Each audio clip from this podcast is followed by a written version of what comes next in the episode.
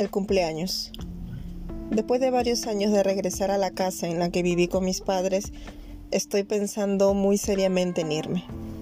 Al principio mis hijos estaban muy contentos y más mi hijo pequeño, porque se había quedado en la habitación en donde yo dormía. Hace unos días cumplimos un año más aquí y mi hijo está muy espantado. Dice que no se quiere dormir en esa recámara. Cada 25 de agosto mi hijo ve a alguien que entra a la casa.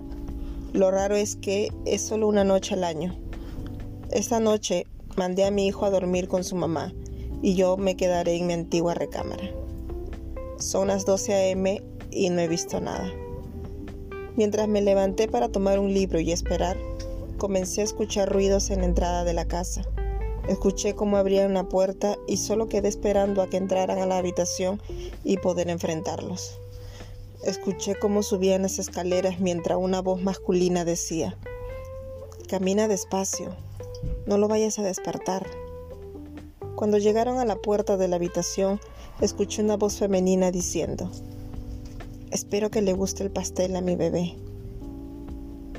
Mm, reconocí la voz. Era mi mamá. Cada año me compraban un pastel y me despertaban con besos, felicitándome por mi cumpleaños. Ellos entraron, comenzaron a buscarme y llorando les dije, aquí estoy papás. Ellos me abrazaron y me felicitaron. Me dijeron que por fin podían descansar. Hace años mis papás salieron a comprarme un pastel, como era de costumbre. Tuvieron un accidente y tuve que irme a vivir con mis tíos. Hoy por fin pude verlos otra vez y ellos al fin podrán descansar.